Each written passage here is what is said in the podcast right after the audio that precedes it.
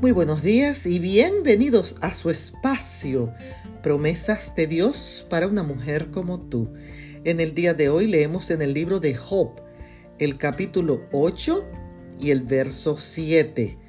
Y aunque tu principio haya sido pequeño, tu postrer estado será muy grande.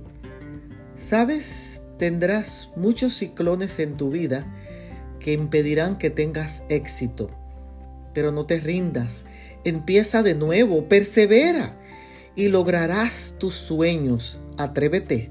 Deja de repetir una y otra vez lo que viviste, lo que aprendiste en tu casa. Enfócate en ti, en crecer, en madurar.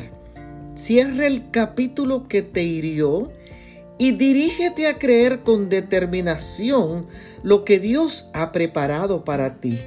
El principio el comienzo es pequeño, pero el postre estado significa lo último, lo que va a ocurrir, el final.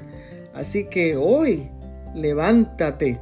No permitas que ni la circunstancia ni el ciclón te puedan hundir. Permanece de pie aunque no tengas fuerzas para continuar, porque Dios te respaldará. Bendiciones.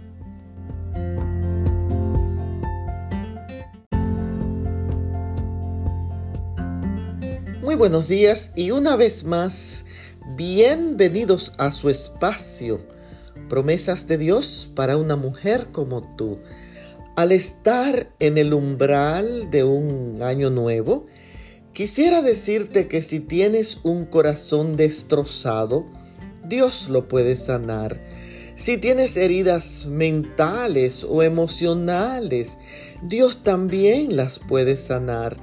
Elige este nuevo año bendecir al que te engañó o te traicionó para que puedas encontrar paz interior y puedas apreciar a los demás.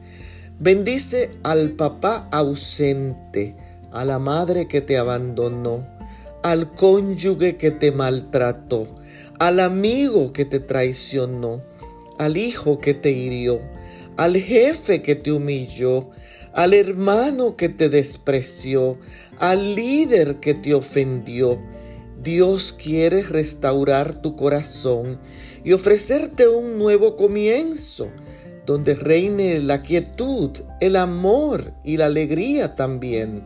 En el libro de Ezequiel, el capítulo 36 y el verso 26, la palabra de Dios dice, pondré en ustedes un corazón nuevo y un espíritu nuevo.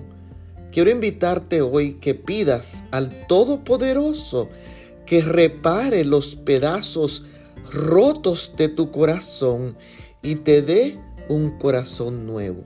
Bendiciones.